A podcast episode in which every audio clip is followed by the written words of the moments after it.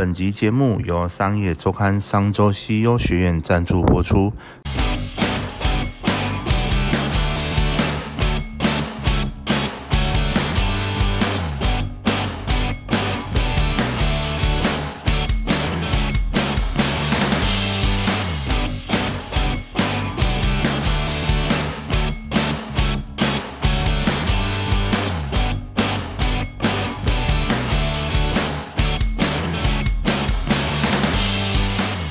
到陈执董的商业洞察。那我们今天的单元呢，是行行有状元单元。我们这个单元主要是在介绍各行业优秀的商务人士哦。那透过他们分享优质的商业经验，让我们可以更深层的了解到不同的行业的一个秘辛。那我们今天邀请到的是我们自媒体培训教练的钟婷老师。那我们先欢迎钟婷老师，好不好？Hello，大家好，我是钟婷，主持人好。嗨，钟婷老师好。好，那接下来呢，我们一样继续邀请我们的钟婷老师来做一下自我介绍，好不好？OK，好，谢谢，谢谢。哎，我要怎么称呼主持人？我直接讲执董吗？还是可以啊，可以啊，或者是 因为我认识你很久了，对 我我我想怎么叫就怎么叫，怎么叫？OK，好好好。对哦，呃，很开心今天来上我们的就是陈执董的商业洞察哦。那呃，我自己本。真的，我一直都是在媒体业，然后呃，从传统媒体到新媒体，然后一直到现在大家熟悉的一些元宇宙、AI、人工智慧。那呃，我自己本身已经从电视台，然后转职做培训，然后还有包括行销这方面的的事情。所以刚刚其实我们的陈执董，我们的主持人其实有提到了哦，就是说，呃，我一直都是都是。感觉起来好像就是一直跨行业在在运作我整个人生，但事实上对于我来说，我觉得我一直都是在做人的市场，就是我一直都在服务人。然后不管是他是从视觉的，呃，比方说电视台的一些内容的直播，一直到自媒体、新媒体这方面的一些他的社群经营哦，然后一直到呃跨足到我们现在的元宇宙，也就是虚拟世界的这这方面。我觉得一直都是在构建人的下一步，这是我一直在努力的地方。对，嗯，对，其实我跟钟丽老师这边也认识，好像有点久了哈。我们很久了，不要算出来，不要算出来。对，那那个这个数字有点久哦。那其实我每次都看到钟丽老师开了很多的课程，然后也呃做了很多的事情，我一直觉得哇。怎么一直都走在这个时代的前端？从那时候，呃，从一开始做自媒体，然后后来又跑到元宇宙，现在又在探访 AI。我觉得其实钟婷老师一直都走在这一个时代的前端呢。为什么你可以有这么敏锐的一个呃嗅觉吗？还是眼界？怎么可以这么厉害？我我觉得呃，就像你讲，这是敏感度啦。因为其实呃，我我我我是一个有点像是社社恐的人。我我对社交自己是有点恐惧的人，但是我很喜欢尝试新的东西。那所以呃，一方面我之前之前一直都待在媒体上，所以呃，对于一些新的事物，呃，我的人人际关系或者说是我的一些工作场合上面，我其实对于新事物的摄取其实是是还蛮方便的。那呃，我自己又本身就很喜欢尝试新的，所以对于呃新的一些。网络上面的一些新工具啦，或者是一些市场上面的一些趋势啊，这些东西，呃，有点有点像一加一大于二，就等于是当你当你呃知道了一，你后面二就会出来，然后就接续连三就会出来了。那尤其像我们现在的新媒体的运算机制哦，就是它其实是视信投放的，所以当你看越多这样子的内容的时候，它其实就知道说哦，你喜欢这些东西。那他就会投放更多的讯息给你，所以我其实大部分的时间我都是跟电脑玩，不是跟人玩。但是偏偏我是服务人这样子。对啊，这其实是一个蛮妙的事情哦。其实像呃，脸书的执行长嘛，好像也是有社恐，对吧？哦，我不知道他有没有。呃，我们看那个影片说的吧，电影里面说的。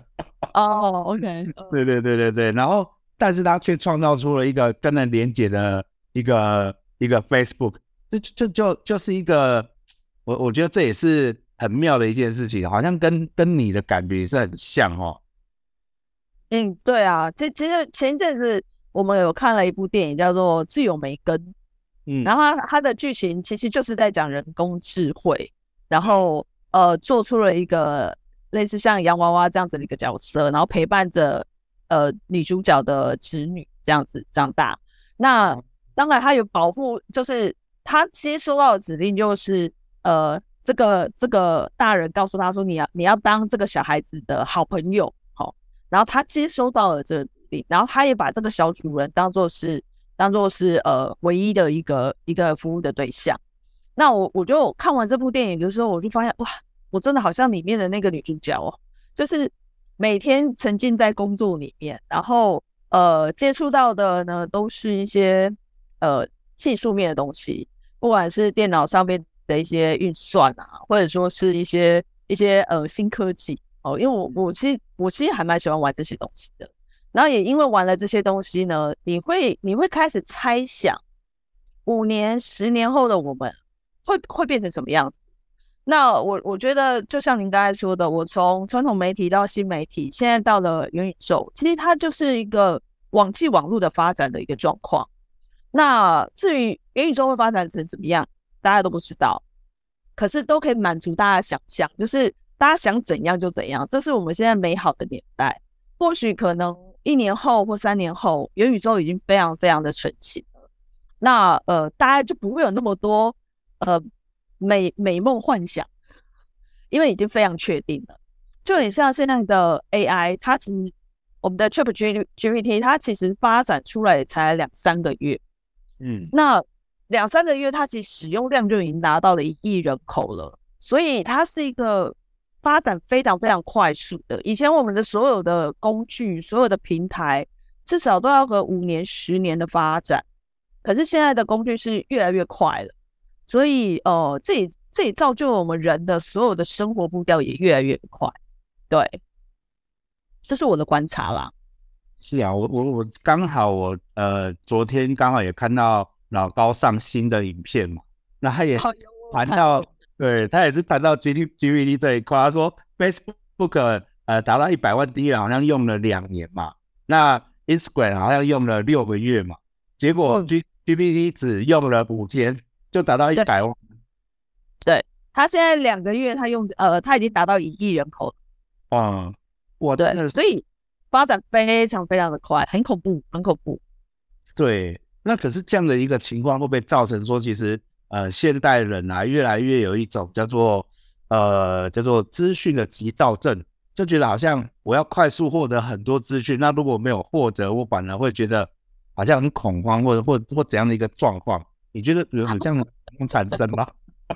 这这呃，我相信大家一定或多或少都会有啦。嗯，呃，我自己啊，我我我不知道其他人，但是我自己的话呢，我我一直都是在处于处理资讯。这方面的，就我的工作其实就是在处理资讯，然后就是在发布资讯的一个角色。所以其实呃，资讯多寡这件事情对我来说没有太多的焦虑，因为这本来就是我的工作。嗯、那呃，但是一般人来讲，他可能以前一天他可能顶多看个三五则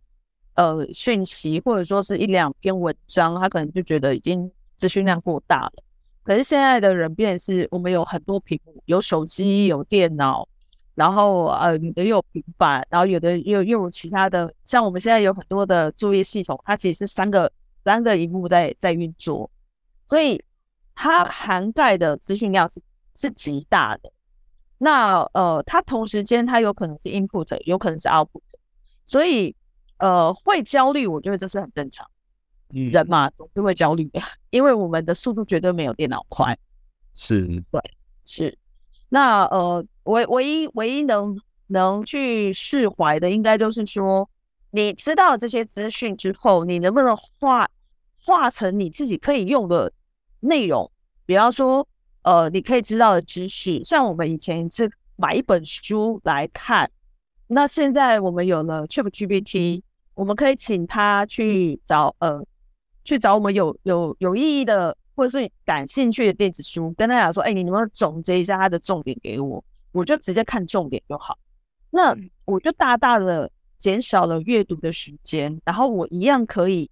呃摄取到这个这本书的一个精髓。我觉得这个东西才是我们现在的人需要需要去学习的能力，因为呃资讯太多，我们必须要学会过滤，然后资讯太多，所以我们必须要知道我们要学什么这件事情，这个才是最重要的。对，那我想问一下钟天老师哦，就是说。呃，你觉得这样的科技发展啊，从以前这样的一个呃，可能人对人，然后到线上，然后到元宇宙，甚至到现在 GPT 的一个科技的发展，它对于我们行销面上来讲，是一个助力，还是是一个呃多元式的扩散效应？就比如说像我们在品牌行销啊，或者在社群的经营上，或是我们的自媒体行销上，它到底是一个？好事情，还是它是一个让我们无法预见未来的一个呃，就是那个前景也不晓得该怎么去运作的一件事情。呃，我我我觉得啦，就是只要会用的人都会觉得很好用，对。但是会觉得它是个阻力，或者是它是个竞争对手，或者是它是一个很恐怖的东西的话，代表说呃，他可能可能不懂这个工具，或者说是他可能。就排斥这样子的一个进展，对，所以其实坦白说，我周围其实也有也有两派人，一派人呢就是像我一样，就觉得说，哇，这个 AI 出现的真的是完全就是划时代，横空出世，所谓的奇异点出来的一个一个工具，我们再也不用呃辛辛苦苦的去写内容，然后呃我们要花个两三天绞尽脑汁，我们可能只要下指令给他十秒钟，他就生成出来给我们。有一派人是这样做的，但是大部分的人，我觉得现行大部分百分之大概八十的人吧，哦，就是他还是对于 ChatGPT 人工智慧，或是元宇宙，或是这些新媒体、自媒体这样子的东西，他其实还是一知半解。然后他也会觉得说，哇，我们的速度变得那么快，工具那么多，我根本就学不起来。那呃，我是不是会被社会淘汰？我觉得他们现在的焦虑是在这里。所以你说，呃，这些工具到底是主力还是助力？这完全还是看这个个人他有没有善用这些工具。因为很简单嘛，像我们我们煮菜的菜刀，它可以是我们烹饪的利器，但是它也可能是伤人的武器。所以端看这个使用的呃使用的人他怎么去使用这个工具，我觉得这才是最重要的。对，那所以如果说像呃钟老师，你现在有在开类似这样的课程嘛，就是也在呃，让人家可以快速的安稳、安安稳、安稳他的焦虑吗？呃，有啊，有啊，有啊。因为其实呃，我我我虽然就是有在做一些辅导，嗯，然后呃，但大部分的时间其实都是在做教学比较多啦。哦，因为我我发现就是有很多人他他他。不是不会做这件事，而是他根本就不理解他该怎么做。所以，呃，在他们学会这些工具之前，我们只要能，呃，透过辅导的方式或者透过教学的方式，让他知道说他适合哪些工具，或者说是他在做哪些工具的时候，他可以呈现出来是什么样的面貌。这个其实是我在教学的，呃，蛮大的一个重点的。那所以，呃，我我我其实。还蛮常服务一些呃，包括像跟我同业的讲师或者是顾问，然后他们其实对于整个网络上面的一些新媒体的教学方式，比方说线上线上授课，或者说是一些录录视频这样子的方式，他们其实是陌生的，但是他们实体讲课很厉害，所以呃，我我我其实是有设计一套这样子的一个自媒体培训的计划，然后去去系统性的去辅导他们。然后去了解这些新媒体，然后去制作出他的线上课程。对，那呃，至于你说元宇宙的话呢，其实现在目前大部分的人啦，其实元宇宙已经也发发展一年一年多了，但是他开始有点有点沉寂。我所谓的沉寂，就是他没有像之前刚出来那么热的原因是，呃，大家对他的想象还没有那么的具体。所以，有的人会走的是 AR、VR 的场景，有的人走的是 NFT。好啊，因为前一阵子 NFT 还有虚虚拟货币跌得很凶，所以那那一部分投入的人其实都惨赔。那呃，相对来讲，就会有很多人就觉得说，哎呀，元宇宙是一个危险的危险的事情，不要去碰。那陆陆续续开始有些先行者他遇到了困难，所以他退缩了。那有些人呢，他是根本就还没进去，就被那些退缩的人劝退了。嗯所以呃，元宇宙的发展现在目前，坦白说，我觉得还值得观望，但是他已经呃没有像之前那么那么多的期待。那反而是这一两个月横空出世的这个 ChatGPT，它其实呃给人家的想象就很像当初元宇宙刚出来的时候想象一样。然后什么东西大家都都会玩它，就是感情问题也问它，然后呃我要写脸书广告贴文我也问它，我我我要去做产品开发我也问它，甚至我我我把这个工具拿给我。我们家的小侄子玩，我说：“哎，如果有个无所不能的工具，然后他都会回答你任何问题，你会问他什么？哦，那我就要测试一下，说好，人类到底会问他什么？我觉得这个其实我之前有发表了一篇相关的文章，我其实就就我问到一个重点，就是当我们人类真的有一个人类世界里面真的有一个无所不能的工具出来了。”然后可以让人类无所不能的时候，到底我们人呃想要做什么？而且我们人到底有没有智慧，知道说哪些该做，哪些不该做？这个才是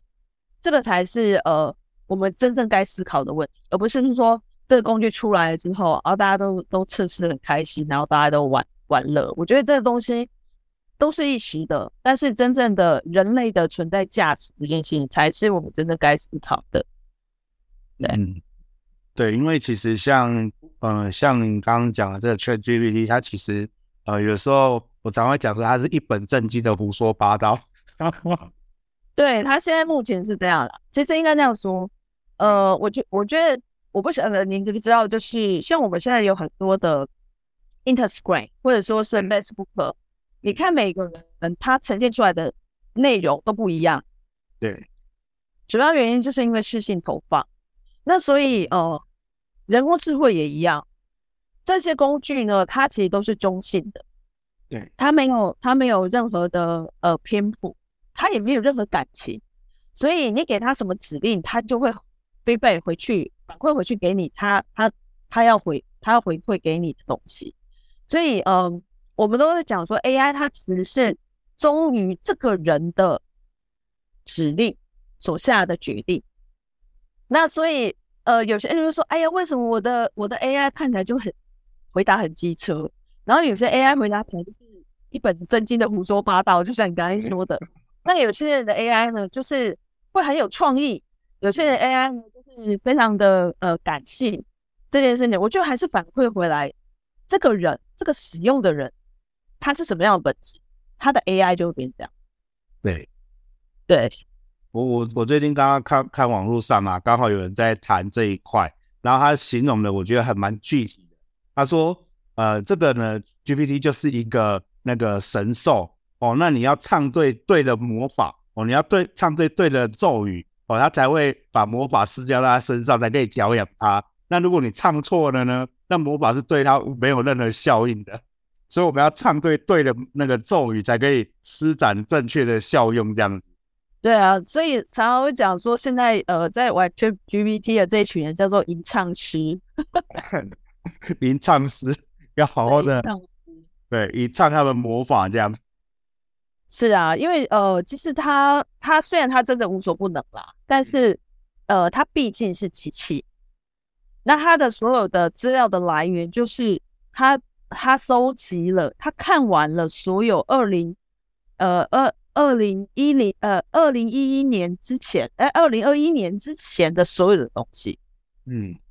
好，他其实都看了。那他他其实他的资料来源，他这些大数据就是我们现在目前不管是 Google 的这些搜索引擎的资料，或者说是我们的社群里面的一些内容，或者是我们呃喂养它的一些一些 content 一些一些 data，那。我们人其实有大量的错误，所以其实为什么会说呃，现在 ChatGPT 它可能只有八岁九岁这样的智商，这个是从它的技术涵养，它在喂养它的时候的一个测试。但事实上呢，它会变成是一个我们所所谓的高音呐，还是说呃，它会变成是一个彬彬有礼的一个一个人，这件事情都还是回归回来，我们喂养他的资料是多是什么？对，那再来就是什么？再来就是您刚才说的，我使用了这个人，我到底下什么样的指令？有很多人说，哎，好难用哦，我根本都不知道他在讲什么，答非所问。可是，呃，真的会会下指令的人，他其实是可以让他快速的生成出一篇，真的是论文也好，或者说是作业也好。像我就曾经试过，就是请他帮我去规划我新的一版的自媒体的培训计划的课纲。哦，他真的写字非常的好。所以，呃，我觉得这还是回归回来，就是我们真的还是要做的事情，不是在于我们要赢过这个 ChatGPT，因为它是电脑，我们绝对赢不了它。我们要学会的，我们要掌握的能力是，我们要如何请他帮我做事。对，这个才是，这个才是我们需要学的。对，我觉得人还是要回归回来，人人是有情感的，人是有社会使命的，人是会有道德良知的。但是 ChatGPT 是没有的，所以我不知道它未来会不会有，但是现行它是没有的。那我们人类价值就在这些地方了。嗯，那你觉得说我们在这样的一个状况之下，就是身为在这样的一个快速变动的情况之下的人类，那我们应该要做怎样最好的一个事？因为其实像很多东西新的出来，大家很热，就像不知道几年前我都忘记了，就是一个 Clubhouse，对不对？大家好像在二一年消失很快，对对对，二一年是红好也是红极一时，对，那突然间就默默就消失了。当然现在还是有人用，可是就是变得很少很小众了。对，那不知道 ChatGPT 会不会变成是下一个这样？但是。不清楚，只是说我们生每一个人类生活在这样的一个情况之下，呃，钟毅老师，你觉得我们应该具备怎样的素养，或是怎样的一个心理素质去呃去迎接这样的时代呢？我觉得我用一个法国名著《小王子》，嗯，《小王子》它里面有个桥段，他就讲说，因为他小王子本身他就是一个小孩。然后呢，他呃离开他的星球之后，他到了每个星球去，然后遇到形形色色的人。其中有一个地方呢，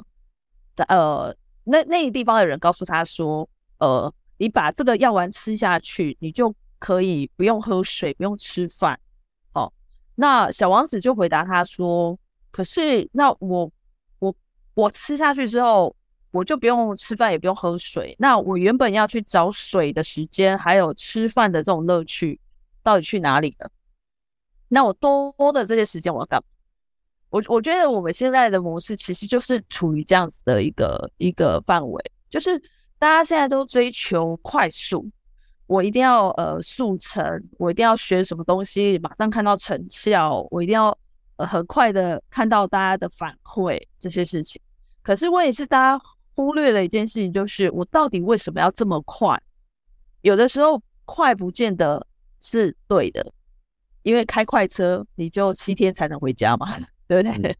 对，所以呃这些东西快不见得是好的，但是大家好像似乎都越来越快。那我觉得呃 ChatGPT 不管是 ChatGPT 也好，还是其他什么东西都好。其实，呃，可能大家会有所疑虑，说，啊，这会不会昙花一现，跟我们的蛋挞一样？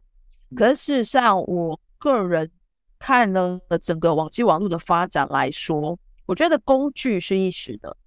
就很像我们以前部落格平台，从以前的无名小站、雅虎，然后呃，Kimo 这样子这样子的东西，一直到现在的匹克邦，然后再再来还有什么样子的一个一个部落格平台，它其实平台都会。一直一波一波一波出来，那 ChatGPT 呢？它其实就是个工具，所以将来有没有可能有类似它的东西，它的人工智慧的平台出来跟它 PK？我觉得一定会有。那 ChatGPT 到底能不能站稳脚步？把这个市场占有率给站稳。这个我不，我这个我不确定。但是我确定的是，这样子的人工智慧绝对会越来越多，因为我们的人就是惰性嘛，科技始终来自于人性，所以我们会发明很多可以可以帮我们做掉很多事情的的机器。那我们能不能妥善的使用这些机器，然后达到我们一些不管是生活上的舒适也好啦，或者说是呃，他帮我们去做了一些危险的工作啦，这些东西，我觉得这个才是呃，我们现在目前应该都是毋庸置疑的一个一个认同。那你说我们人要去怎么凸显我们自己，还有包括我们要做具备什么样的能力这件事情，我觉得。最大最大的能力就是我们必须要先学会如何学，因为哦、呃，现在我们有太多的不管是 YouTube 影片也好，或者是网络上的资讯也好，这些东西真的都很多，这些数据量真的大到我们无法想象。所以呃，只要我们肯愿意问问题，而且你问对问题，你基本上一定找得到答案。那你你说好，我一时一时我不知道这个正确性，我可能再多找几个方向，我看不同的单位他提出来的呃答案是不是吻合，我基本上我我已经查核过了，所以他的讯息的真假这件事情，其实我们多方查证，一下子我们就可以知道。所以问对问题这件事情，我觉得这个是我们现在每个人呃都需要做到的，而且一定要会的，不然。我们就很容易会被一些 AI 创造出来的假内容给蒙骗，我觉得这个才是我们现在目前人类最大的危机。所以我常常都跟跟人家跟我周围的朋友开玩笑，是说，呃，有脑的人会觉得 GPT 它是一个助手，没有脑的人会觉得 GPT 是个对手。嗯，对，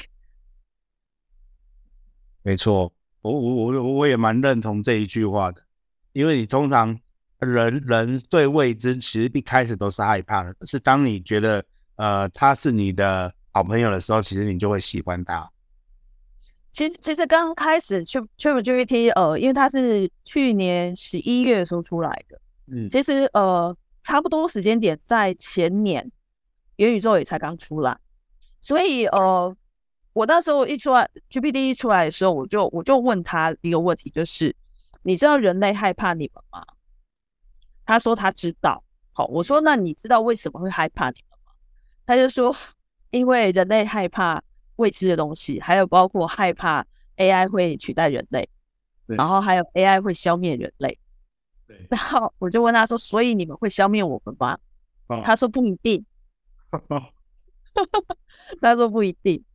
因为呃，这个其实我我在二应该是。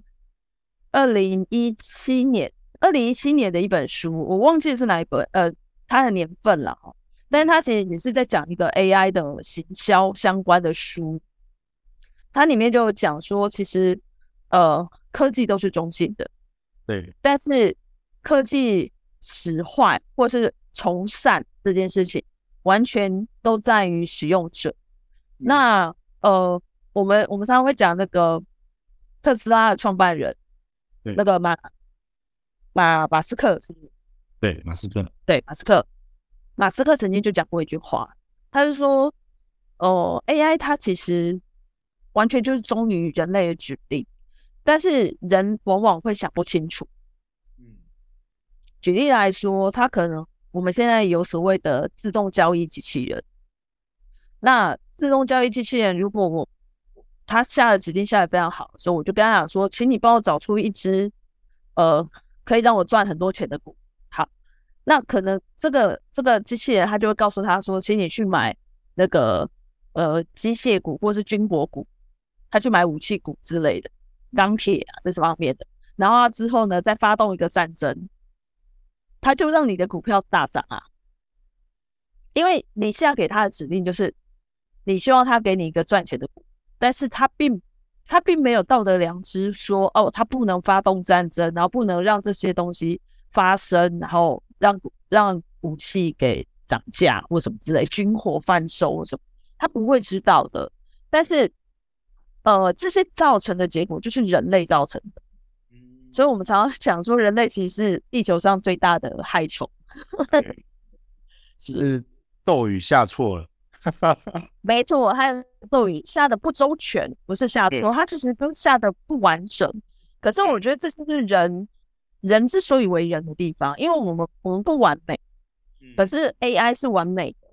的。那我们呃，现在目前处了一个危机，就是在于大部分的人不完美。但是他现在拥有了一个这么完美、这么强大的工具的时候，他有没有智慧，或者是他有没有这种道德良知，知道说他哪些事情千万不要去尝试，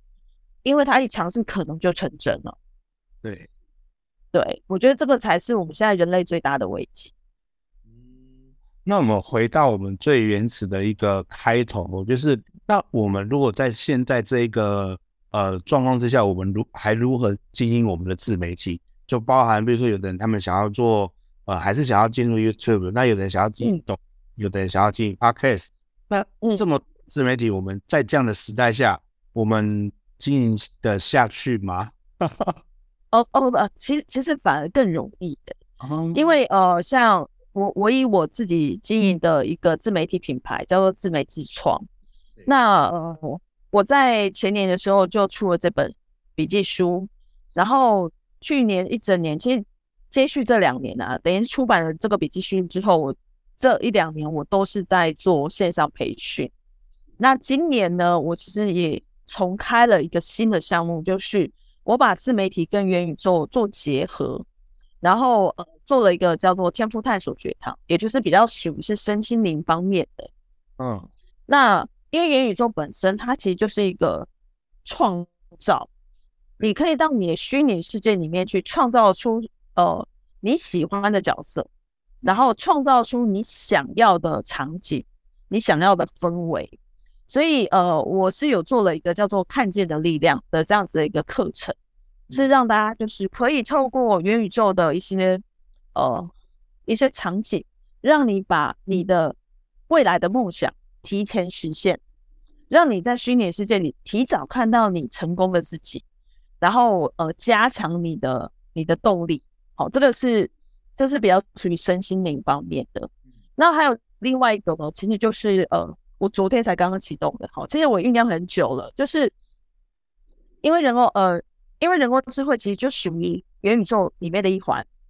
那我们现在呢，其实很多人的 AI 都是。强调在说，呃，可能是 ChatGPT 它的一些一些内容运作、一些生成，但是呢，我们现在做了一个计划呢，就是我们要培养一百位 AI 的教育数据分析师。嗯，那这个 AI 教育数据分析师呢，指的就是什么呢？指的就是它是一个三天的一个培训计划课程。对，那呃，它可以帮助大家做到的事情就是。它可以同时学习到自媒体的经营技巧，再来就是它会拥有一个 AI 的一个呃，算是算是儿童的语言学习的系统。那只不过因为它的界面是英文，哦，它的整体的架构这件事情它是英文，所以当你这个系统熟练的时候呢，这个人的呃，这个这个不管是儿童也好，或是或因为我们适用的对象大概是。对应在美国是 K 十二的人，好，所以大概台湾大概可以到高中生，他的英语程度大概到那那程度，所以他是可以快速提升他的英文的能力。但是你玩这套系统的时候呢，它只是在加深你的专注力、你的认知能力，还有反应力，还有包括你的逻辑力，它完全就是用人呃人工智慧 AI 去训练，等于说。这个孩子他在他在学习的过程当中，他其实是一个 AI 陪伴着他长大，好，包括念念书给他听，还有包括你念书给 AI 听，然后 AI 会告诉你说你念错还是念念对这件事情。嗯、对，那这这套系统呢，它其实最强大是 AI 的即时互动，还有在就是后台爸爸妈妈或者是我们的分析师可以看到即时的数据。然后我们就可以很清楚知道说，这个这个孩子他在学习的过程当中，到底有没有偷懒，到底呃哪个地方学不会，到底哪些地方对他来说根本就不是问题，他可以跳到下一关去了。那分析师他的角色就是在分析这些教育数据，然后给这个使用者的爸爸妈妈听。那我们用这样方式等于有点像是创业计划了，所以呃，我都我都标榜这这这个培训课程就是学成即学成即获利，就是他只要一学完之后呢，他呃就已经可以开始赚钱了。嗯，因为以往我们通常有具备一些技能，都还要到熟练，然后还需要有舞台，然后有人愿意花钱付给你，你才有可能赚钱。但是这一套系统，它它就是让大家可以，你只要学完了，然后你一定保证会，不会的话回来复训两次你也铁定会了。那会了之后呢，你你就马上就一定可以，呃，就是有市场的集战力，然后你马上就可以赚钱。所以这个这个才是我们当初在设计这整个计划的时候一个最大的初衷，因为我们我们也知道最近真的大家。不管是战争也好啦，或者是天灾啊、人祸啊这些东西，然后通膨又很厉害，那呃，你说真的要去创业吗？很多人会因为创业，然后牺牲了家庭，牺牲了自己的健康。对，那他还不如就乖乖的自己的工作做好，然后呢，做所谓的兼职创业。好，我所谓的兼职创业，说他可能利用他下班的时间。然后一点点时间来来来做这样子的一个一个算是斜杠，那他一个月多赚个五六千块，我觉得对他来说，他可以大大改善他的生活的品质，那他也不会影响他现行的生活，然后他也才能比较好的一些呃，不管是他自己的自己的背景或者自己的环境，他才有能力去好好的进修。所以我们在推这个计划的时候，我们就标榜说。你要先自我进修，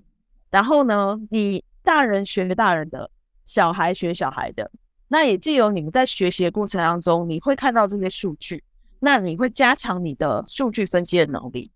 那不管不管将来他学完这东西，他要不要继续使用这套系统？他去各行各业，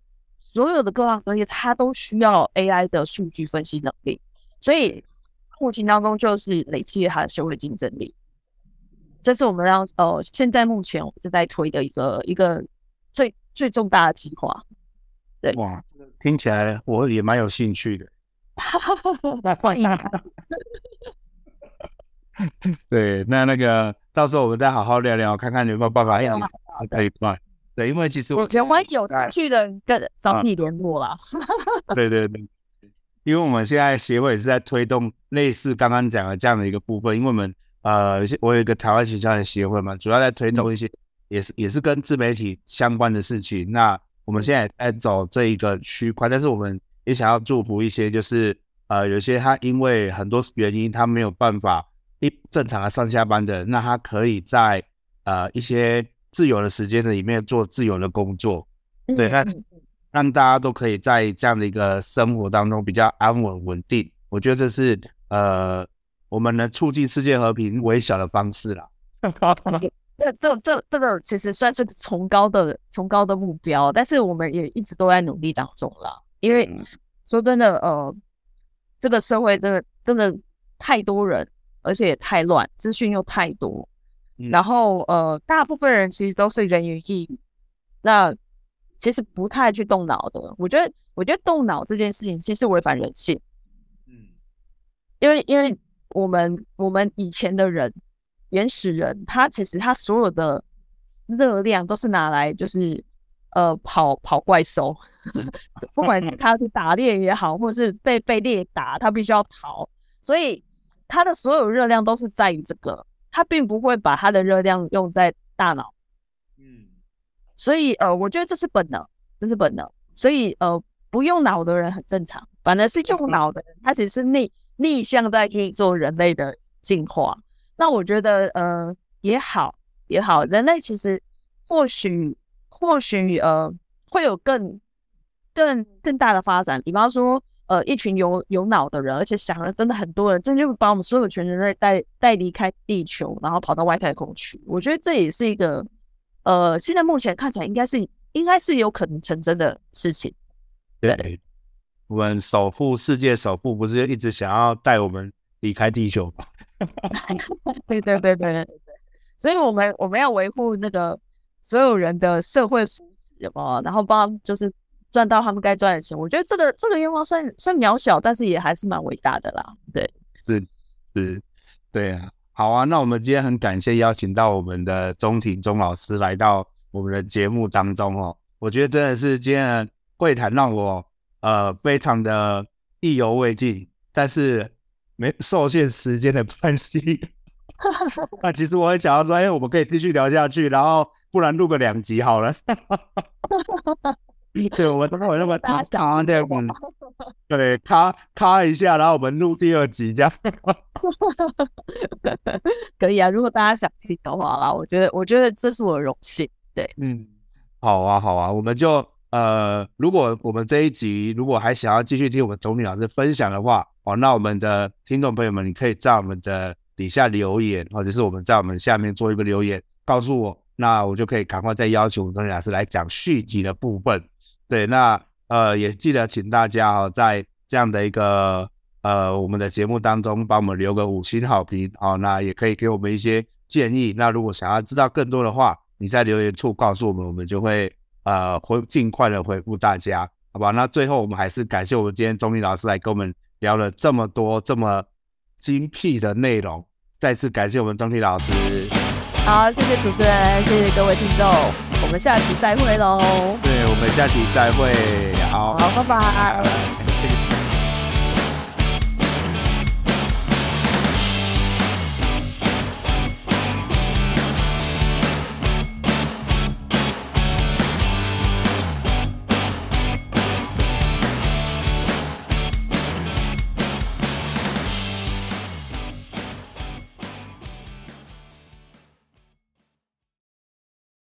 们本集节目由商业周刊商周 CEO 学院赞助播出。产业没有前景，但此刻还很赚。下一步我们该怎么走？企业应该如何开发新的产品，还是转而优化旧的产品？新事业没有起色，无法和旧事业相连接，我们该选择收手吗？这些问题对于身为老板的你一定不陌生。转型是许多企业家的当务之急，有的人不知道从哪里开始下手，还有更多的人在转型过程上遇上了非常严峻的挑战。想在大逆风这个时代下存活，就让拥有企业再造巅峰的教科书之称，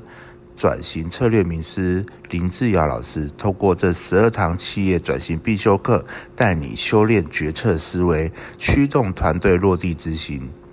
决策的修炼，企业转型的十二堂必修课，是林致尧老师将三十多年来辅导上百家企业的转型经验浓缩而成的线上课程，以十二句关键提问来拆解企业核心问题，剖析实战做法。课程中还会搭配具体的案例来进行说明，并以全台独创的心智图，让你快速读懂课程重点与策略架构。